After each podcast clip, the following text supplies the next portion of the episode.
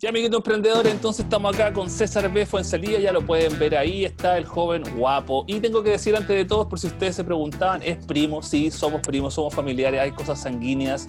Eh, bienvenido César, ¿cómo está, compadrito? Oye, muchas gracias por la invitación, Fabi. Primos, así es. Eh, cosas sanguíneas, no queremos entrar en detalles. Así es. Oye, hoy día, bueno, estamos, el día que estamos grabando este, este podcast, Startup Comedy Podcast, está lloviendo, está Santiago con mucha lluvia. ¿Todo bien por allá, primo, el agüita? Sí, todo bien, estamos, por eso estamos obligados a para quejarle. Sí, bueno, sí, es verdad, porque Si estuviéramos en Miami, sería distinto. sería distinto, así es. Oye, César, eh, ya entrando en tierra derecha, cuéntale un poquito a la gente desde tus palabras, eh, un poquito quién es César Barrera y por qué estamos conversando, para, los, para que los amiguitos emprendedores eh, entiendan y, sepan un poquito más, más de ti, pues así a grandes rasgos, y tampoco tiene harto skill, tiene muchos skills ahí César Barrera, pero sí, sí, pero cuéntale tú a los emprendedores un poquito para que entiendan por qué estamos conversando. bueno, yo soy periodista, según lo que dice mi, el cartón que me gané en la rifa, hace como 10 años ya, periodista y comunicador social. He trabajado en varios canales de televisión, en radio, eh, trabajé en una radio muy conocida, eh, en Radio Disney, y eh, estoy desarrollando hace varios años eh, distintos proyectos digitales a través de Internet, obviamente, de las redes sociales, en, su mayor espacio, digamos.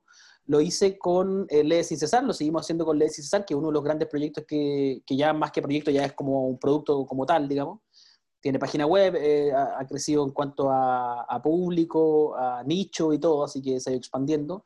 Y em, también lo hice eh, y lo sigo haciendo, digamos, a través de mis redes sociales, particularmente hace poco comencé un talk show, que es una especie de programa de conversación medio con un tinte nocturno, eh, con eh, una línea más política y social, digamos, lejana a la de César, que tiene que ver con el fomento lector. Y eh, estoy en, eso, en, esos dos proyectos a full y también estoy desarrollando un, un, proyecto más chiquitito que lo hice hace muchos años atrás en vivo y en directo, digamos, con pantalla, digamos, con cámara en mano en la calle, que es Chile Crece, que es mostrar emprendimientos de nuestro país desde distintos puntos de vista y hoy en día lo estamos haciendo a distancia.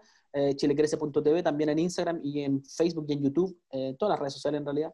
Eh, conociendo distintos emprendimientos de Chile, preguntando a los emprendedores cómo es el proceso de emprender hoy en día, mucho cómo han afrontado la pandemia con su emprendimiento, si les ha dado ganas de tirar la, toalla, como se dice.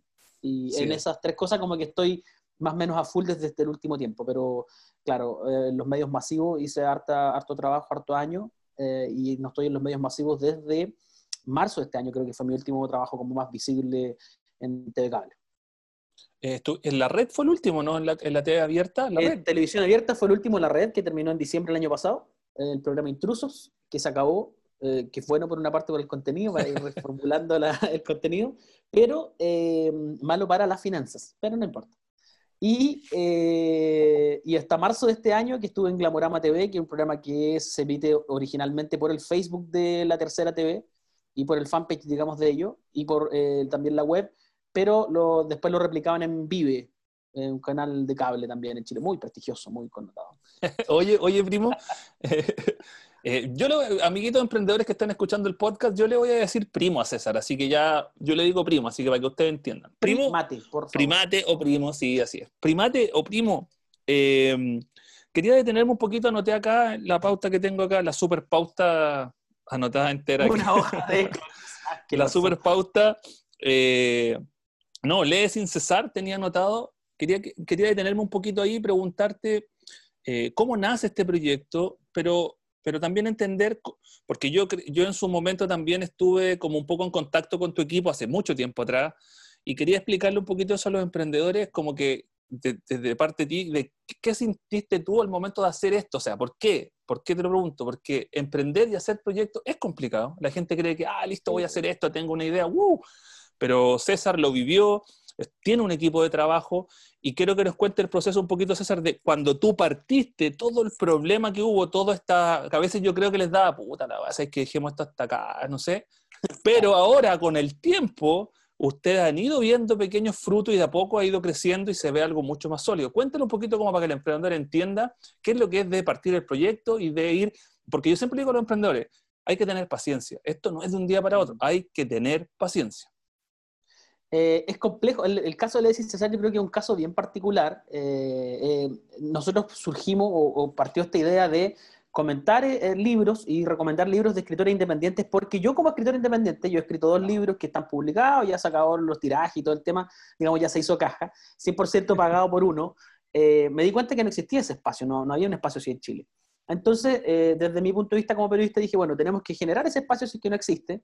Qué mejor que generar este, este lugar y que sea yo comentando libros de escritor independiente. Eh, me uní a trabajar con la misma productora que me ayudó a sacar mis libros. Eh, productora digo como una persona tal, ella se llama Carla Díaz Riveros, y ella está a cargo de Medula Group, que es como su equipo de trabajo. Y em, e, en un principio fue como, ya sé que voy a comentar libros desde mi pieza. Ella me dijo, no, hagámosle un giro, vamos a las librerías, eh, que tengan escritores independientes en sus vitrinas y que nos permiten y nos, nos cedan un espacio de la buena onda y regalamos los libros. Eh, ella hizo todos los contactos, se contactó con los escritores y partimos. Era un video por YouTube que tenía unos logos, en verdad el primer logo le decía era bien precario, eh, la edición del video era bien precaria porque la hacía 100% yo. Y esto partió como casi, eh, creemos una especie de plataforma, un lugar para comentar de libros que nadie conoce o escritores que pocos conocen. ¿Qué año estamos hablando, primo? Ahí estamos más o menos para... Eh, cuatro años atrás, más o menos esto. Wow, eh, ya. 2015 más o menos, 2016, ah. por ahí estamos en 2020. Sí, el año, o sea, este año cumplimos cuatro años, pero en realidad fue como cuatro años y medio atrás más o menos partió estos primeros videos que están en YouTube ahí disponibles y se nota la diferencia. Otro Chile, digámoslo. Otro, otro, Chile. Cuatro años atrás, otro Chile. Ya. Completamente otro Chile. Otro, otro César también. completamente otro César distinto, 100% distinto en estética, en todo. y em, yo seguía con mis trabajos remunerados. Esto era un trabajo solo por amor al arte. Y le dije César, bueno, eh, eso fue la primera temporada, hicimos una serie de capítulos, eh, nos dimos a conocer en el mundo de los escritores independientes, fueron muy, muy amables todos, muy cercanos todos. Siempre nos dieron la posibilidad de pasarnos libros y todo el tema nosotros empezamos a generar esta especie de comunidad de decir, nosotros comentamos el libro, pero además te lo regalamos y además damos a conocer dónde va a estar el escritor o dónde está el escritor hoy en día disponible con sus productos, digamos, con su libro como tal. Y empezó a crecer esto y nos picó la idea de decir, ¿sabes qué? Hagamos una segunda temporada, pero démosle un giro de contenido. Ya la primera temporada era mostrar el libro, yo hablando de un escritor que pocos conocen, Em, y la segunda temporada fue como, ¿por qué no conocemos a los escritores les damos la cara visible de quién escribe? Porque uno lee un libro y de repente no cacha el tipo más que por la foto de la solapa o de la portada. Uno dice, bueno, ¿qué es del tipo? ¿Cómo, o de la tipa? ¿Cómo se le ocurrió crear? Entonces eh, yo le dije a, la, a, Carla, que éramos los dos nomás trabajando, yo hacía todas las labores, cámara, edición y hablar en cámara. circo pobre, circo pobre, sí. Circo pobre. Y, y em, nos contactamos con los escritores, fuimos a conocer sus raíces un poco y ellos nos dijeron, sí, ningún problema. Y el, gancho de la segunda temporada era como conocer el lugar que te inspiró para escribir X libro.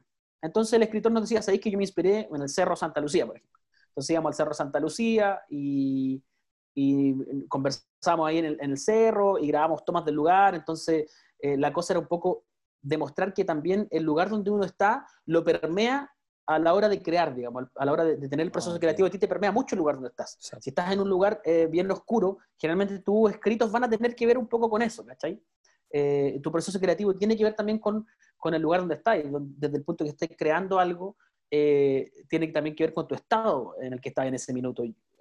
una escritora en Cáter Parque Forestal, y yo desde aquí inventé la historia de uno de sus libros más vendidos, digamos, que es una historia bien como Sex and the City, ella se llama Tamara Kruger, la escritora, y nos llevó al, forestal y decía, pero claro, hoy día yo me siento en el forestal y es un parque que lo veo distinto, porque claro, estaba en una etapa en que yo miraba el parque con, otro, con otra visión y todo, y la segunda temporada fue eso, esto creció y eh, postulamos una tercera temporada. Hasta ahí, segunda temporada, para que los amiguitos emprendedores vayan comprendiendo. ¿Cómo internamente? Porque la idea está excelente, pero internamente, en el ímpetu, en las ganas de tú con Carla, con el equipo de trabajo, ¿cómo vamos? ¿Qué hacemos? Eh, como lo mismo tú dijiste al principio, dieron ganas de tirar la toalla en una, vamos nomás. ¿Qué te motivaba, sí. Démosle, démosle, démosle. A mí me tincó, a mí me tincó muchas veces y sé que esta weá en voz sí. chileno, disculpen el francés, estoy hasta el pico ya, no puedo editar, hablar, hacer todo cámara y que quede medianamente decente, ¿cachai? Yo a mí me dieron ganas de parar en la segunda temporada, decir, ya, con esta segunda temporada hice mi aporte al mundo, it's enough, o sea, se acabó, nada más, demasiado para mí. Y em, constantemente estábamos creando, haciendo pequeños eh, highlights o, mejores momentos de la misma conversación que habíamos tenido. Y Carla dice, ¿sabéis qué? Este, este programa es un programa de fomento lector, debiéramos postularlo a un fondo eh, eh, del Estado, a un fondar, y ver si calzamos en algo, pero no como audiovisual, porque ahí tú entras a competir con películas, con sin fin de otras cuestiones que claramente tienen un presupuesto gigante. Eh, y entrábamos en la categoría de fomento lector con un producto audiovisual. Postulamos la tercera temporada, esto, esto con la distancia de los años, o sea, tres años ya de trabajo, digamos y, nos ganamos el Fondar del año pasado y pudimos hacer la tercera temporada financiada completamente por el Fondar. Pero costó... Estamos hablando de, de una millonada. no, estamos hablando de que también cuando la gente dice, oye, se ganó un Fondar, está forrado. Claro, Pero el Fondar tenía que regular todo. Y, y, mm. nosotros decíamos, mira, necesitamos actualizar el celular porque el celular era el mío. El, guiño del César o la gracia del César es que, que es un poco lo que yo siempre cuento entonces, eh, postulamos al Fondart eh, nosotros eh, distintas, digamos, mejoras técnicas. tenemos que cambiar el celular porque el celular es de César, entonces, para tener un mejor celular, vamos a postular al Fondart. Y es un proceso largo, súper largo, tedioso, súper costoso y súper frustrante porque te tienen hasta el último minuto pendiente de si te ganaste algo o no, te pueden dar todo lo que tú pediste, que puede ser un montón de plata, o te pueden decir, ¿sabes que Solo te aprobamos eh, que compren los equipos, pero no tenéis para pagarle a nadie del equipo. Y tú tenéis que aceptar ese dinero. y en el caso de ustedes fue... En el caso y en el caso de nosotros tuvimos que ir acomodando, claro, muchas cosas en el proceso, porque uno piensa, bueno, voy a cobrar un sueldo para estar tranquilo, no sé, unas 600 lucas, 500 lucas, y olvídate, eso no es posible, tenéis que ponerte un rango súper bajo para que ellos sientan que tú no querís vivir del fondar, que es lo que todo el tiempo te dicen. No es para que tú vivas de este fondo, a pesar de que muchos lo hacen porque se van ganando uno y otro fondo. Entonces logramos hacer la tercera temporada, funcionó bastante bien y mm, bueno, se ingresó, se incorporó, digamos, al equipo eh, un encargado de redes sociales directamente, que era algo que también veía yo, más o menos a media, y había crecido, pero no tanto, no había explotado. Que fue más o menos en la época cuando nos juntamos, que era para preguntar algo de las redes. Que fue, justamente cuando, cuando nos juntamos, yo te dije, primo, necesito eh, una especie de asesoría o que una luz de por dónde va el camino. Y eh, tú le explicaste al equipo más o menos el camino que había que tomar en las redes sociales. El, el encargado de las redes siguió en, ese, en esa ruta, digamos, y hoy en día, eh, cuatro años después, con ya el cuarto cumpleaños encima, eh, ya existe una comunidad de Leyes Sin Cesar, hay gente que nos pide los capítulos, hay escritores que nos llaman, que nos dicen, oye, vuelvan a hacer otra temporada. En el contexto actual es bien complejo, no hemos acomodado a todo lo que significa, pero, pero ya hoy en día dejó de ser un proyecto. Ahora Leyes César es un producto, tiene página web, hay gente que colabora con, el, con, el, con, con César como tal, entonces ya, ya un producto que va creciendo sin necesidad de que yo esté editando los videos, haciendo esto, ¿cachai? Que, que, es, que es algo súper interesante que decís tú, primo, porque más allá del emprendimiento, la mayoría de los emprendedores a veces comete ese error que, que como uno parte en un principio haciendo todo, el mm. emprendedor a veces quiere seguir haciéndolo todo, como que no quiere soltar nada. Y yo siempre explico, y la mayoría de, de, los emprendedores exitosos dicen que efectivamente para que el negocio, el negocio progrese, tú no puedes estar en todo, porque al final uno, uno genera un cuello de botella que se llama, porque todo pasa por ti, no es que hay que preguntarle al César, no es que, que, el César sabe, no es que él va a decir, y pasa mucho, lo hablo para los amiguitos emprendedores que están escuchando, no, él va a pagar los sueldos, que tiene que el jefe pagarlo, que tiene que soltar la firma, que tiene que el cheque. Entonces al final el mismo dueño va frenando. Entonces es muy bueno lo que dices tú, César, de que uno llega a un momento y obviamente es parte del equipo, todo, pero tiene que ceder también terreno para que otro genere, ¿no es cierto? Efectivamente eh, es importante eso. Oye, primo, y, pero hasta ahora, Ley sin cesar, ¿ha podido rentabilizar algo? lo que eh, sea, eh, están pensando en eso como en la parte también eh, en rentabilizar económicamente, a lo mejor para reinvertir en el mismo programa en un principio, o ¿qué tienen pensado eso ya? Con, el fondo del año pasado logramos comprar equipo, mejorar varias cosas técnicas, digamos, de lo que significa trabajar, trabajar con celulares, que, nosotros vamos a seguir por esa línea hasta, hasta el fin, digamos. Bueno. y em, como rentabilizar, rentabilizar, así como realmente hoy en día no existe nada puntual, pero ya tenemos eh, conversaciones avanzadas para eh, la página web que presentamos hace dos, tres meses atrás, en mayo, si no me equivoco. Eh, vamos a incluir una librería para libros digitales y físicos, para los escritores independientes. Y ahí va, a entrar el proceso de rentabilización inmediata porque efectivamente se cobra un porcentaje muy bajo para que el escritor pueda tener su libro siempre disponible. Y eh, nosotros tenemos ya una cantidad de gente que nos sigue y que ya ahora entra en la ley sin cesar buscando eh, qué leer, más que ver a nuestros reseñadores, que ellos también nos atraen, nos atrapan mucha gente. Eh, hay gente que nos colabora desde otras aristas, desde la parte audiovisual, entonces eh, ha sido importante un poco soltar esa, digamos, esa, esa mano. Y yo hoy en día te puedo decir así claramente, y siempre lo digo, no sé, no sé qué va a haber mañana publicado en las redes sociales de Ley Sin Cesar, a ese punto. No tengo idea qué va a haber mañana publicado. Eh, pero sé más o menos cuál va a ser el rango de movimiento, porque entiendo cómo funciona. Pero de repente hay memes que a mí no se me habrían ocurrido, por ejemplo, y que se le ocurrieron al community manager y fueron un hitazo. Entonces, yo digo, esa es la clave, que ya no, no, todo pasa por mí. No es como, oye, pregúntenle a César si le parece. Yo digo, nada que ver. Aquí ya ustedes corren solo. Carla, eh, ella busca los entrevistados y después yo los entrevisto solamente.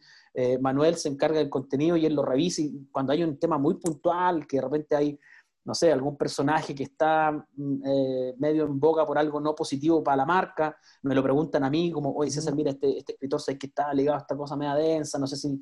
Y ahí lo conversamos pero yo ya, la verdad, más que decir, oye, sí, me gusta esto, estaba acá en el diseño y eso, mi participación es, puntual.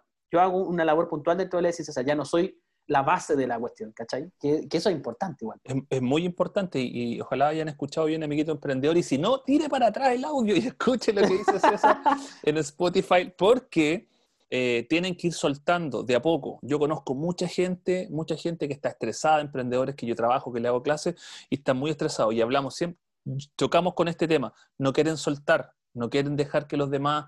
Si tú tienes un equipo de trabajo, por muy pequeño que sea, en el caso, Lees y César es el mejor ejemplo. Lo que dice César, hay que dejarlo hacer su pega.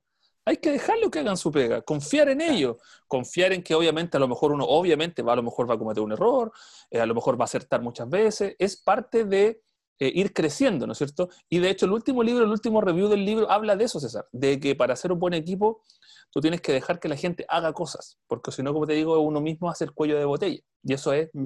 Y es, difícil, cuesta. A mí me costó en un principio cuando llega alguien y te dice, ¿sabéis que? Por ejemplo, cuando llegaste tú y yo te pedí a ti, claro, como somos primos y hemos estado en otros proyectos juntos, eh, yo confiaba en lo que tú me decís. Tú me decís blanco, yo me tiro porque es blanco, ¿cachai? Pero eh, cuando llega otra persona y te dice, ¿sabéis que esta cosa va a pegar? Y tú no la conocí o, o, o no sabías, tú decís, chuta, voy a soltar algo que yo inventé desde cero, que yo efectivamente sé cómo funciona pero hay que correr ese riesgo, porque si no, yo siempre lo veo así, están los dos caminos. O tomáis eh, la, opción de que venga alguien que se dedique a algo 100% y lo haga bien, o seguís viéndolo tú a tu ritmo y en algún momento la ola te va a comer y te va a dejar atrás y te vas a dar cuenta que era el momento de dar ese crecimiento, de decir, que ya, ahora suelto esto porque esto ya tiene que empezar a crecer solo.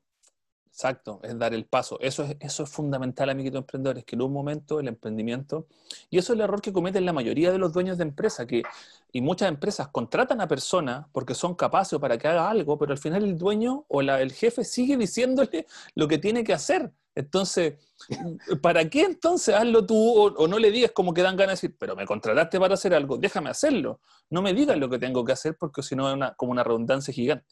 Oye, primo, entonces tú serías el CEO, el dueño de Le Sin Cesar. tú eres. Claro, ahora es que ahora como eso tiene un nombre, ahora todo tiene un nombre como en la, estructura, sí, pues yo sería como eso. Si se quiere, como un CEO. Un CEO, sí. Primo, y lo tiene, está, está, está como empresa, Le Sin Cesar S.A. o, o Le Sin Cesar Limitada como empresa. Me refiero a factura. No, pues justamente cuando, cuando ya demos el paso a tener esta librería como tal, eh, va a crecer ese el proceso que viene. Entonces, Esa formalización de empresa. La formalización como de empresa para poder eh, dar boletes, facturas y todo ese tema, que es lo más, es lo más en, el fondo engorroso, porque claro, una idea muy bonita, cuando va por todo ese proceso realmente sin chutas, es que la idea se me fue transformando en otra cosa. Claro. No, sí, qué bueno, qué bueno, ¿viste? Motivación, amiguito emprendedor, aquí hemos hablado de varias cosas en este caso de éxito, motivación, Em, esperanza, motivación, una esperanza, y ser bastante paciente, porque la mayoría de los proyectos que ustedes tengan no van, a, no van a funcionar de inmediato. Y aquí yo quiero detenerme un poquito en lo que dice César, y sobre todo le dicen César, que ya están cordialmente invitados, que vayan a las redes a revisar los capítulos, la gente que le gusta leer, es que César eh, tocó un tema súper importante en lo que es Lee sin cesar, que es lo que estábamos hablando de que tiene que ver con la paciencia y de hacer buenos equipos. Yo creo que tú estás agradecido del buen equipo, el buen equipo que tienes, Carla, que yo la conozco, o sea, gente de como eran amigas primero, ¿no es cierto? Amigos y después pasaron a trabajar. No, de hecho, ¿No? ¿cómo fue? A ver. por el tema de los libros. Cuando yo quise publicar mis libros, Ah. ella llegó a internet y me dijo, oye, tenéis buenos textos, no te que publicar, deberíamos producirlo. Y empezó a llegar por la buena onda, así como que cachó que había una posibilidad de publicar libros, yo, yo nada, yo escribía en un blog. Entonces, con los libros se generó una, una amistad claramente porque me di cuenta que era una persona que quería sumarte sin pedirte nada a cambio. Y, y claramente de ahí en adelante, la mayoría de los proyectos, me atrevo a decir yo, lo he trabajado con ella en, en algún punto, porque, claro, Carla es un caso específico, pero como dices tú, eh, armar el equipo es bien, es bien difícil. Y, y ella fue trayendo gente también que conocía, Manuel, que lo conocimos, yo lo conocí por otro lado también, que es el encargado de relación al público y el encargado de las redes sociales, el community manager. Eh, pero también llegó Alejandro, que es un diseñador que se ha encargado de que cada producto tenga su imagen, entonces eso también es súper importante. Mira, ahí tenemos dos cosas, amiguito emprendedor. El equipo, que es sumamente importante, la paciencia para esperar el momento indicado. Y aquí viene lo más importante que yo anoté acá, que es la comunidad. Cuando tú tienes una comunidad, cuando le hablas a un objetivo de personas, a un nicho, en este caso la gente que quiere leer, o, en un principio también lo- los escritores independientes, cuando tú tienes un nicho de lo que tú vendas, y cautivas ese nicho, va a ser mucho más fácil ir creciendo. Por eso la mayoría de los emprendedores a veces cometen el error de que son muy, los temas que tocan son muy abiertos, son muy eh, estándar, ¿no es cierto? Son muy Claro. mainstream, ¿cachai? Son gigantes. Entonces, ahí se- es- no es que no puedas, pero se dificulta mucho más. Entonces César cumple como con los tres requisitos, la paciencia, la comunidad y el equipo de trabajo. Muy importante lo que, lo que dice César. Oye, ser César, ser es porfiado. ser porfiado, pero es que la gente que, que quiere hacer proyectos, y lo hablábamos la otra vez, como antes de que grabáramos, era de que mm, uno tiene que hacer, ¿no es cierto? Estamos en una era de hacer, de tomar acción, como digo yo. O sea, Sí. acuérdate que tu cerebro siempre te va a decir que no hagas las cosas. El cerebro siempre te va a frenar para que lo vaya a hacer, tú no puedes, tú no sabes. El, auto, el cerebro siempre a uno lo va a autosabotear. Entonces uno tiene que ser más inteligente y si el cerebro te dice, no hagas eso, cagó, lo hago. Oye, tú no puedes hacer eso, lo hago igual. Oye, mejor lo hago, lo hago. Y eso te va a ir ayudando a que, obviamente, cometas errores y esos errores cada vez los vayas eh, eh, saltando y vayas cumpliendo tu objetivo. En este caso, que es lo que uno quiere. Oye, Me primo. ha pasado eso. mi- ¿Sí? No, me ha pasado. Sí, me ha pasado eso de tener amigos que tienen muy buenas ideas, mucho mejores que las de Ley Sin Cesar, diría yo, me atrevería a decirlo, Sí, eh, y se quedan en el, en el, yo voy a hacer esta idea, pero, y, y el, el pequeño detalle, la perfección máxima, y pasa el tiempo y... Sí, lo que pasa es que, hay que los emprendedores tienen que entender que, que el ser humano viene seteado para procrastinar. So- venimos con ese preset ya en nuestro cerebro que es que siempre vamos a buscar excusas para hacer cosas, lo que sea. Es como, quiero emprender, pero cuando me despidan, ahí lo voy a hacer. Te despiden. Ahora me- es que quiero tener un año sabático, porque siempre va a ir buscando excusas para no hacer el para no lograr el objetivo que tu cerebro que tú quieres. O quiero hacer un producto, lo que dice César, pero es que me falta una cámara. Bueno, ahí está la cámara. No, es que ahora yo quiero un trípode. Ahí está el trípode. No, es que las luces. No, es que siempre un, un pero. Es que es pero Mm. no, pero no, pero no. Y al final la gente no lo hace. Entonces tienen que tener ojo con eso. Y por eso es importante lo que estamos haciendo ahora, amiguitos emprendedores, de estudiar, de leer, porque nosotros Claro. tenemos que hackear nuestro cerebro, porque uno viene de esencia, viene siendo, acuérdate que nosotros venimos con, nuestros marcos mentales se, se moldean por cómo nos criaron, nuestra familia, lo que nos rodea. Entonces al final, yo creo que nadie de la gente que está escuchando muy poco viene de una familia exitosa de negocios, ¿no es cierto? Como, oye, tengo Claro. 20 empresas, me ha ido bien. como- Entonces, en cierta forma, uno tiene miedo de esas cosas. Dice, ¿me resultará? ¿Podría hacer esto? Y eso se grafica hasta en hacer un proyecto, porque le da Mm. miedo avanzar, salir de su status quo, ¿no es cierto, César? Y tratar de hacer otra cosa que. Te descoloca. Entonces, es importante que, que entendamos eso, amiguitos emprendedores. Quería tocar otro tema, César, ya lee sin cesar, excelente, bueno, lo pueden chequear, pasar a ver. ¿Y se rumorea que, que Fabio Fuenzalía va a hacer algo por ahí o no? ¿Hay un Oye, rumor? sí, ah, sí, ¿Se, rumorea se de que se viene algo ahí? Sí, para que estén atentos. Tienen que buscarlo después, leysincesar.cl. Y todas las redes sociales, Ley Sin Cesar. Leesincesar.cl. Oiga, eh, nos vamos a venir un poquito más a la actualidad y también preguntarte sobre el gran proyecto que estás haciendo ahora de este late, si se podría decir, un late digital.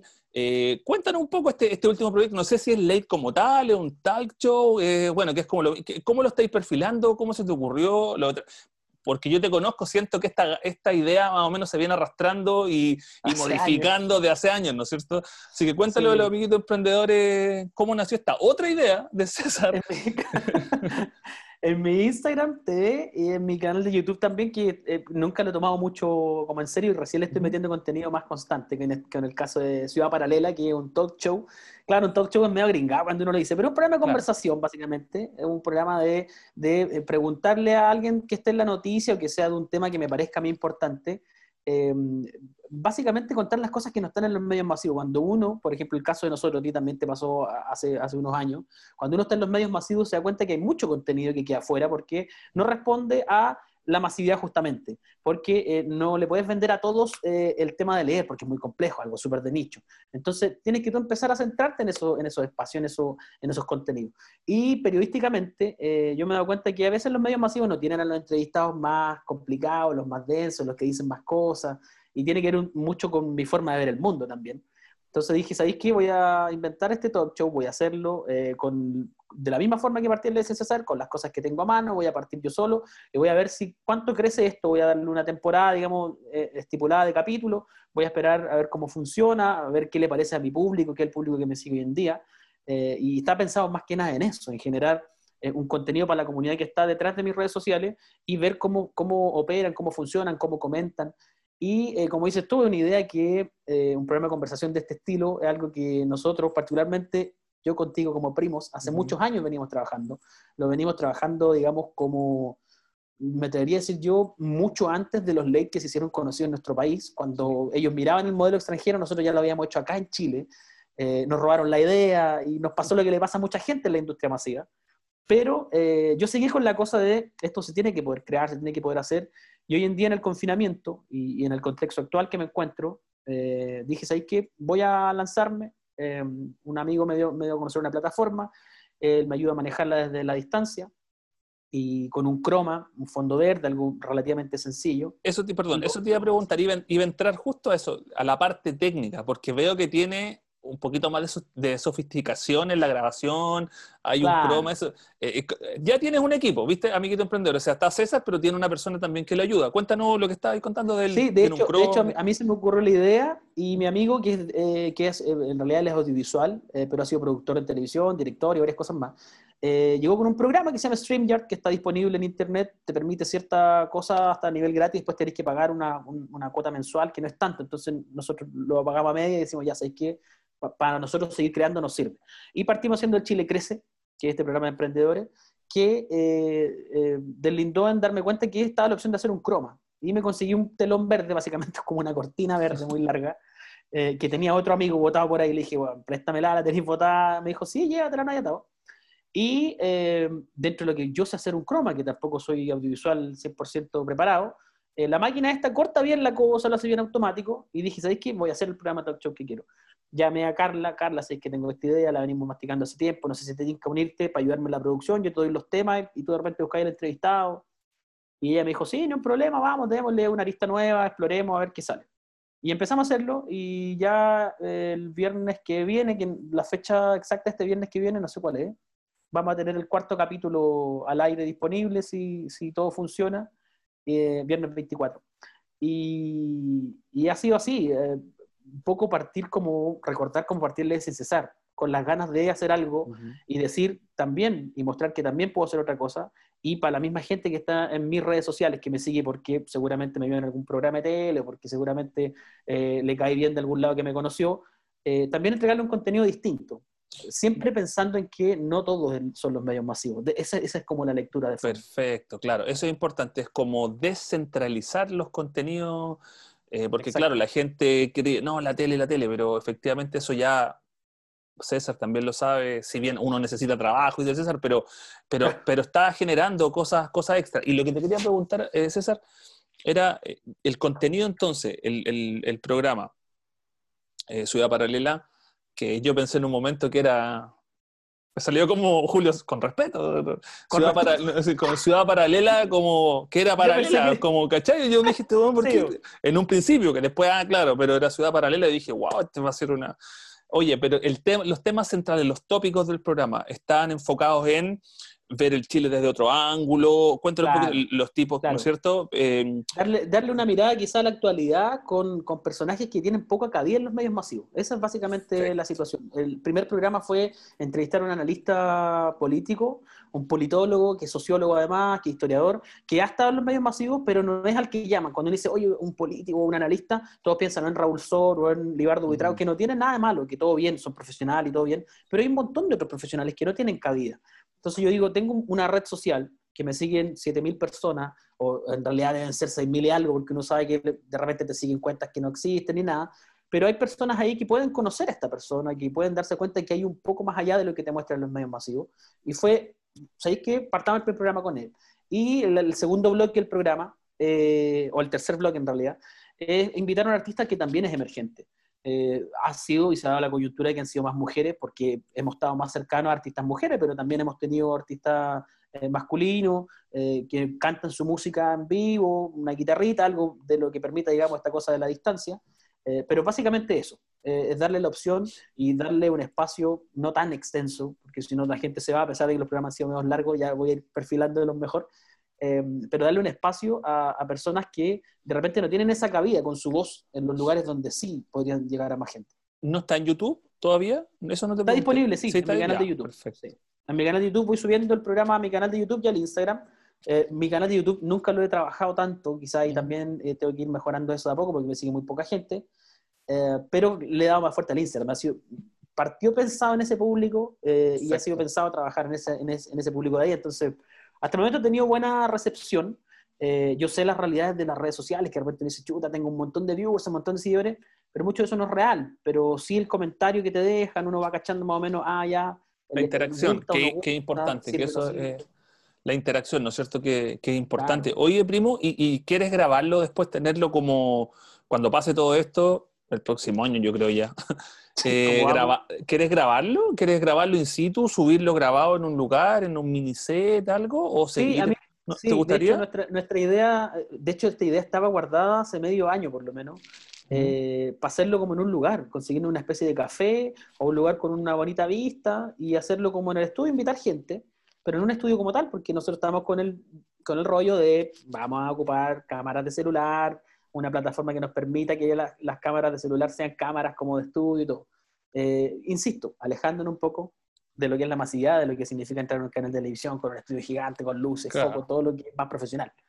Eh, que, que, paréntesis ahí también, César, que paréntesis lo que dice César, es importante lo del estudio y todo. Eh, bueno, que los dos hemos trabajado en estos medios masivos de televisión y todo, pero, pero quiero decirle a los amiguitos emprendedores que están escuchando que que como decía César también antes, no hay que asustarse con eso, porque yo he escuchado igual varios pero respecto a cómo voy a grabar si tengo este celular nada más, o voy a grabar de la pieza, o cómo voy a grabar si con una luz. Si, que, si es que quieren, no tienen que como ahogarse en que no tienen los implementos. Y efectivamente, como decía César, cuando uno va progresando y puede incluir a lo mejor otras cosas, bienvenido. Pero partan. Yo creo que, lo, y es lo que dicen casi todas las personas que, que que, han emprendi que están emprendiendo, que ya emprendieron, es partir. A ti te preguntan, oye, ¿cuándo puedo, ¿cuándo puedo emprender o hacer algo, un proyecto? Ahora. Siempre el mejor es ahora, ahora, hazlo ahora. Como, partir ahora, parte, Claro, exacto. Si quieres hacer algo, y siempre te dicen, el, ¿cuándo es lo mejor para hacer? El ahora. Ahora parte. Hace un guion, hace una idea, grabaré con el celular. Si tú ves los primeros youtubers, a cualquier youtuber que les guste, a la persona que está escuchando, si te gusta un youtuber, anda los primeros videos, baja, baja, baja, baja los años y ve los primeros videos. Son horribles.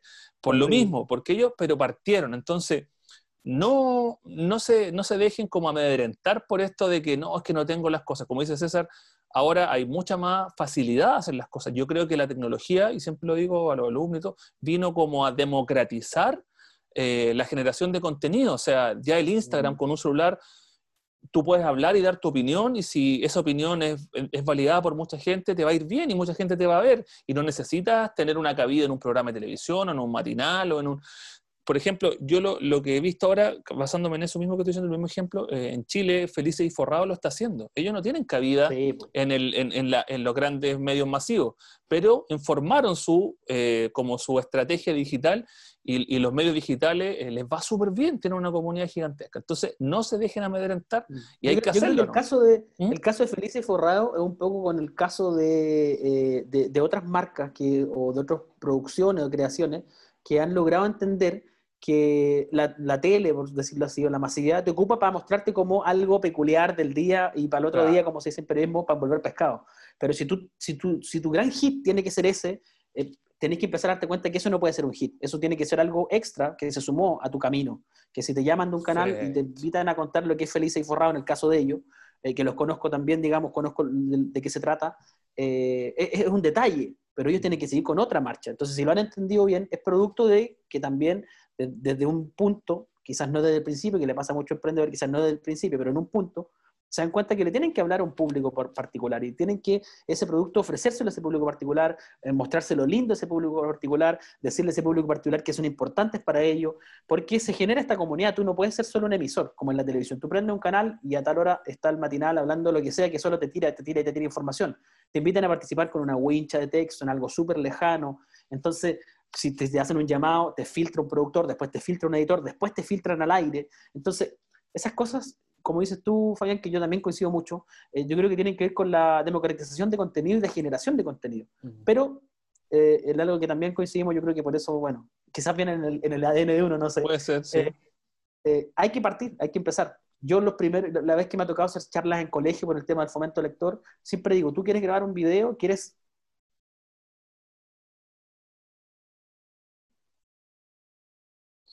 ¿Por qué te pegaste justo ahora, weón? ¿Quieres grandes cantidades de viewers o quieres... Yo quiero, quiero generar un contenido... ¿Se cortó? No, está bien. Sí, se había cortado un momento. Se había cortado un momento. Ah. Fomento lector. Cuando iba a los colegios a hacer las charlas, fomento lector. Sí, cuando iba, cuando iba a los colegios a hacer las charlas, fomento lector, eh, te decía que yo a los jóvenes generalmente les preguntaba, ¿qué quieren hacer ustedes? ¿Conseguir un montón de viewers y ser influencers a pito de nada? ¿O quieren tener una, un, o generar un, un producto, un contenido que marque una diferencia en la sociedad? Entonces, ahí tú tienes que, cuestionarte, ¿qué voy a hacer yo? Si quiero solamente generar viewers, perfecto, me dedico a eso y lo hago todo bien, ni un rollo con eso, todo perfecto. Pero después el profesor tiene que dar cuenta que quizás ese público también va cambiando. Entonces también tienes que ir siguiendo ese, ese flujo, porque no puedes pararte de que, oye, yo soy esto y aquí me muero, porque eso ya no existe. Si, si tú te paras en esa, en esa mirada, por lo menos digital, decir, yo hago esto y con esto, no existe. Te tienes que también acomodar al, al flujo que cambia constantemente. Y con equipos muy económicos. Yo partí con un manos libres que corté y lo puse de micrófono. y partí así. Y hoy en día hay micrófono, hay lavalier y todo, pero es como el proceso. No, me parece perfecto. Sí, pues eso es lo que, lo que dices, tienes toda la razón, de que mm, las personas tienen que ir entendiendo que esto cambió, ya cambió hace rato, que el mundo es diferente, la, mirada del mundo, de la sociedad eh, es diferente, y eso es lo que, en el caso que yo me rodeo también, con las agencias de publicidad o, o las instituciones donde me contratan para hacer clases, a veces a veces no entienden que esto cambió, que, está cambiando, como dice, como dice César. Y, en base a eso también, César, quería, quería preguntarte, eh, aquí entramos un tema más, eh, más espinudo, se podría decir, un poquito, ¿cómo ves? más sí, no, pero desde una mirada bien, bien chistosa. ¿Cómo ves la actualidad? ¿Cómo ves que ha pegado ahora, desde tu punto de vista, todo este cambio que ha habido, que voy a, voy a, voy a salir más de, de, la centralización Chile a nivel mundial, este cambio con, con, con, la pandemia me refiero, y cómo lo ves tú, qué opinión tienes de esto, me refiero a lo laboral también, donde hay mucha gente que está eh, sin trabajo, mucha gente que está complicada de lucas, y mucha gente que también a lo mejor no se reinventó en el momento que debía reinventarse. ¿Cómo ves tú todo este panorama que para mí es algo algo que nunca había, por ejemplo, para que entiendan los amigos emprendedores que están escuchando, el, parámetro que había de medición era la, Gran Depresión, ¿no es cierto?, que había, que había sucedido en Estados mm. Unidos. Eh, ese era como, ese, mm. claro, ese era como el, gran comparación, pero esto lo, ya lo pasó, ¿no es cierto? Bueno, tenemos el problema de la, de la hipoteca subprime, ¿no es cierto? Todo lo que tiene que ver con la bolsa, era, eso era como lo que se hablaba, el 2008, todas esas cositas, pero esto superó todo eso, amiguitos emprendedores. ¿Por qué? Porque también tomó dos, dos pilares fundamentales de la vida, que es lo laboral, que es todo lo que te genera economía, y también el pilar de la salud, que hace que tú, ser humano, mueras. Entonces, si uno de esos dos pilares eh, no, no, no está funcionando, te genera algo en tu entorno y en una economía y en un planeta. Entonces, imagínate, te dicen, no salgas porque puedes morir, pero a su vez no trabajes, y cómo tengo plata, o sea, o muero de hambre o muero del, del corona, ¿cachai? Entonces, ¿cómo lo ves tú, César? Ya el panorama complejísimo, pero ¿cómo lo, ¿cómo lo vives tú actualmente? Para que el amigo emprendedor entiendan, ¿cómo crees que puede cambiar y qué opinas, qué opinión tienes de esto, de la actualidad? Sí, pues yo, yo la verdad yo creo que, eh, entre comillas, lo he resistido gracias a unas lucas que tenía ahorradas.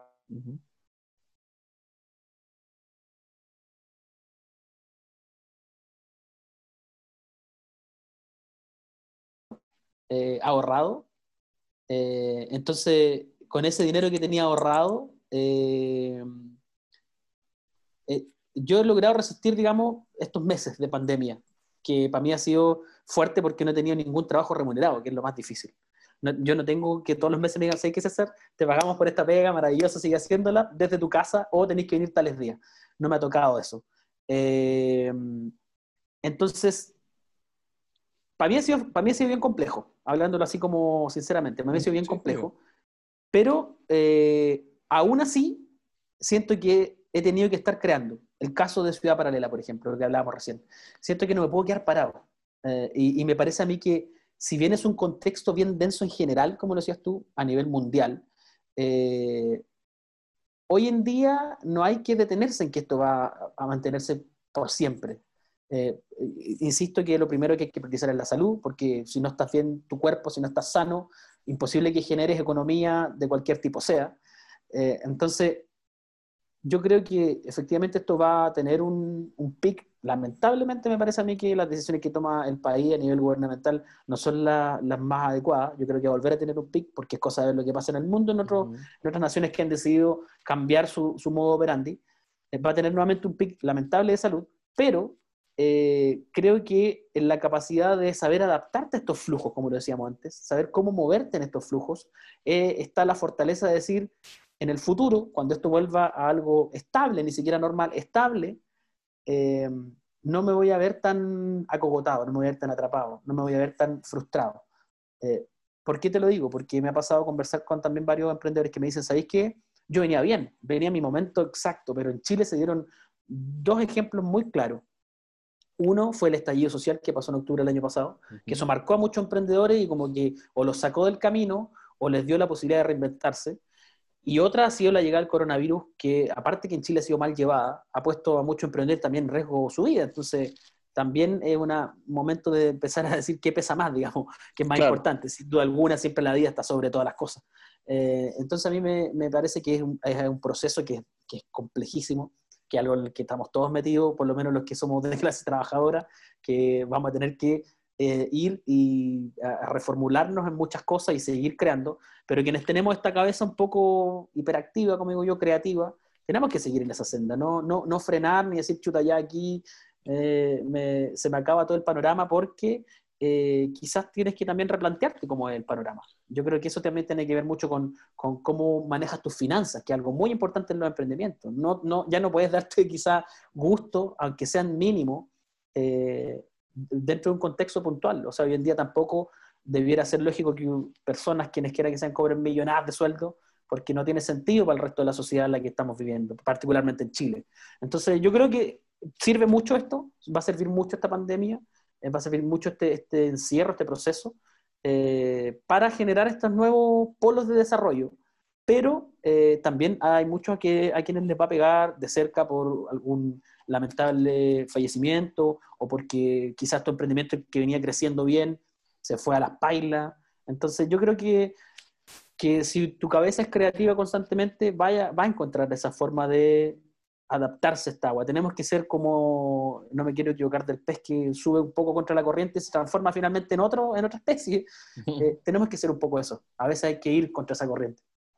Me parece muy acertada tus palabras, César, porque primero que, primero que todo, la, gente que está escuchando tiene que entender que las crisis son cíclicas, sobre todo las crisis económicas. Las crisis económicas cumplen ciclos de año y se vuelven a repetir. Por ejemplo, ahora tocó, yo, yo creo que tocó, porque para mí también eh, a veces siento que está medio manipulado esto de que justo hay una crisis económica y justo pasó lo del coronavirus.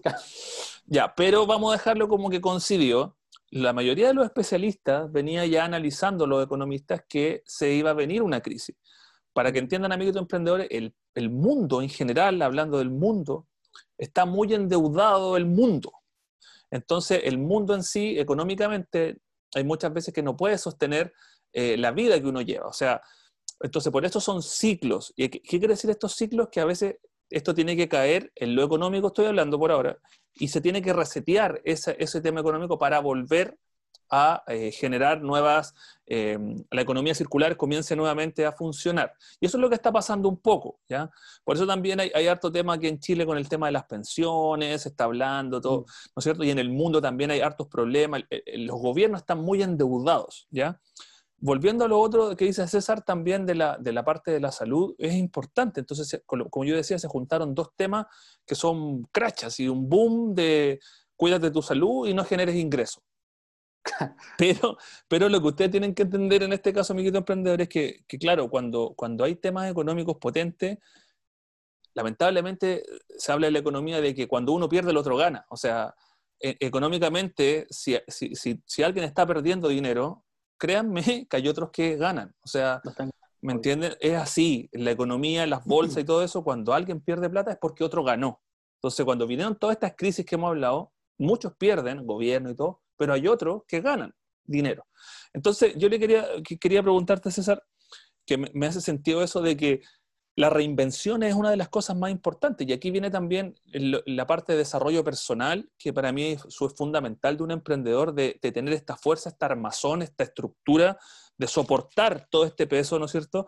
Porque ser emprendedor, César, y amiguitos emprendedores que están escuchando, no es fácil, es difícil desde que tu, mismo, tu misma familia, tu círculo cercano te dice, ¿qué mm. estáis haciendo? ¿Por qué no te buscáis una pega? Que andáis grabando videitos que no entienden y tenemos que recordar que nadie es profeta en su tierra, o sea, entonces, entonces hay que recordar que la gente no entiende lo difícil que es emprender, que me imagino César también, imagínense César, que es una persona que tiene muchas capacidades y él está contando también que le ha costado a lo mejor eh, encontrar una fuente de ingreso directa, pero no por eso él deja de hacer cosas o deja de buscar nuevas alternativas. Yo creo, tú, César, no sé, corrígeme si es que tú todo el rato estáis pensando, o sea, ¿qué hacer?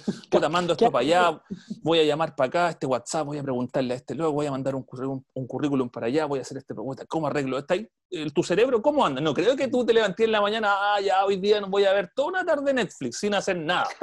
hoy día me dedico a jugar Play, toda la tarde. No sé, cuenta un poquito, yo creo que sí o no funciona a mil, o sea, estáis preocupados, pensando qué hacer, pum, moviendo. De hecho, a mí me, me, pasaba, como ejemplo, digamos, en mi caso particular, me pasaba que cuando yo me sentía más tranquilo, que es algo muy quizás loco, y seguramente esto también tiene que ver con un tema de salud más personal que uno tiene que ir rechequeando con todo este reset que hay que hacer. Eh, me pasaba que cuando yo estaba realmente tranquilo es cuando no tenía solo un trabajo que ganaba mucho dinero. Yo, no, yo nunca he sido como de las personas que dicen, ah, con este trabajo me forro y gano no sé, para mí harto sueldo es ganar un millón mensual. Hay gente que ganará eso y lo contrata poco, cada, cada persona tiene su economía.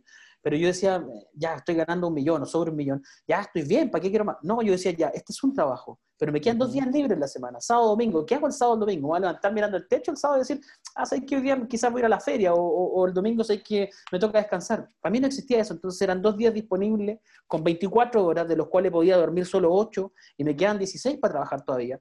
Eh, y no pensando en la explotación, sino que pensando en si los otros días hago esta cosa, estos días que me quedan libres voy a hacer otra cosa. Cosa de que estos dos mundos no se topen. Pensando, insisto, todo esto fuera del contexto actual.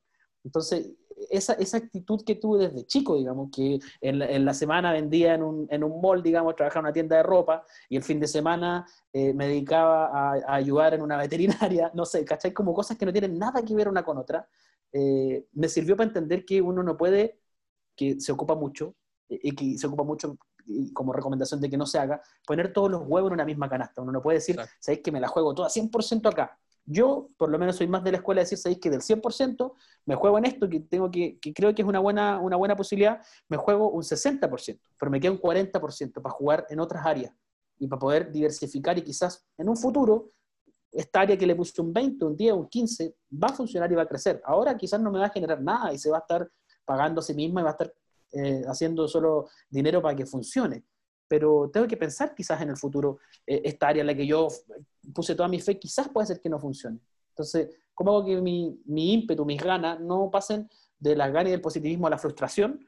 Es ampliando un poquito más la mirada y dándote cuenta que hay muchas cosas en las que uno puede entrar sin tener la especialización. O sea, yo fui cartero, vendedor de mall, eh, ayudante veterinaria, eh, he hecho un montón de pega antes de ser periodista. Entonces, y siendo periodista también, entonces es como un poco eso.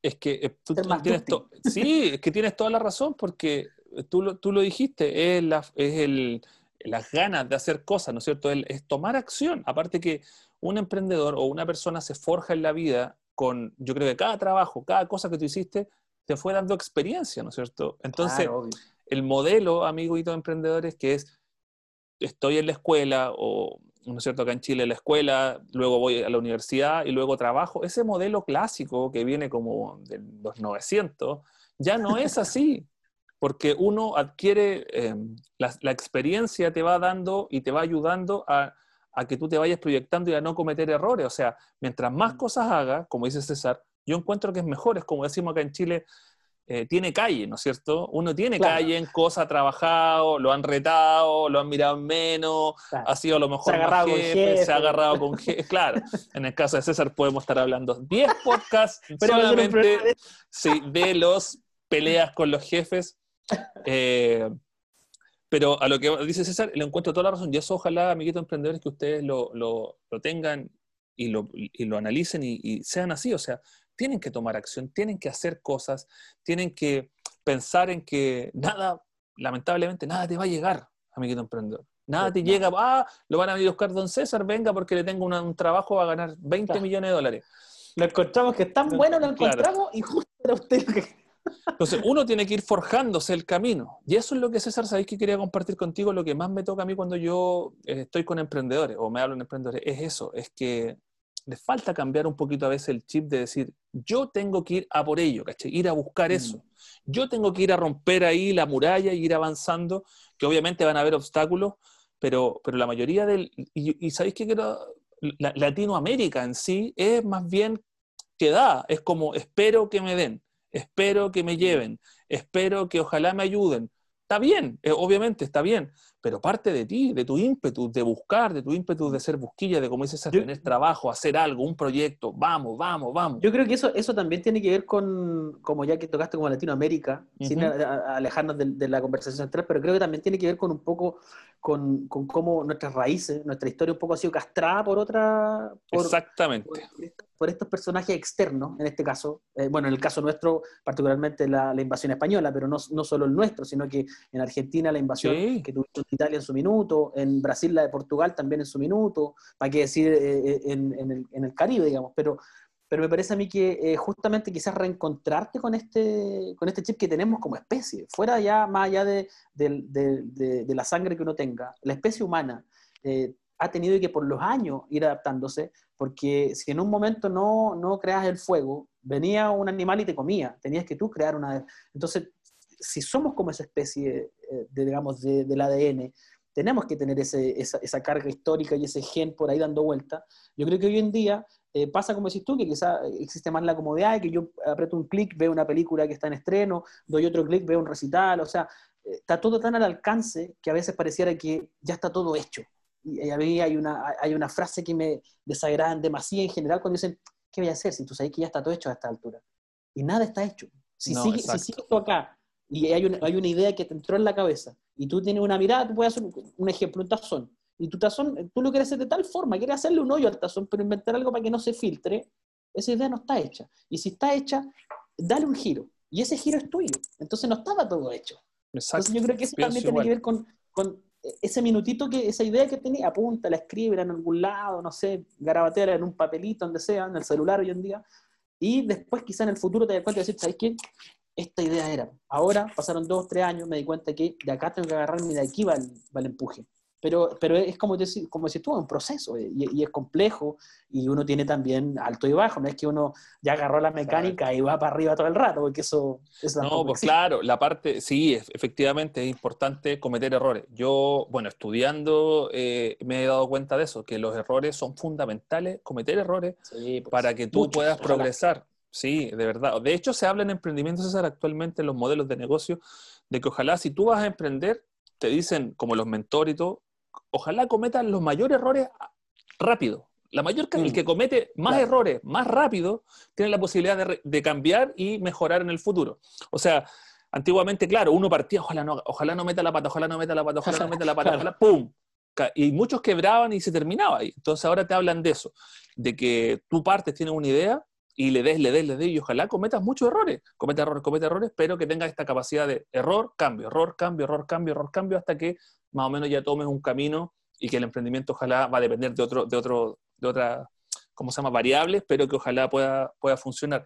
Y volviendo, cerrando el tema anterior también, que estábamos hablando un poquito de Latinoamérica, que eh, César tiene mucha razón en decir que, que nuestro, nuestro, nuestro pueblo viene bien golpeado por, por todos estos eh, conquistadores, ¿no es cierto?, que eh, nos dejaron marcados, obviamente. Y también yo leí un libro que está por ahí, que se viene en el review luego, que habla mucho de eso, de que por qué en Latinoamérica le tenemos mucho miedo al dinero.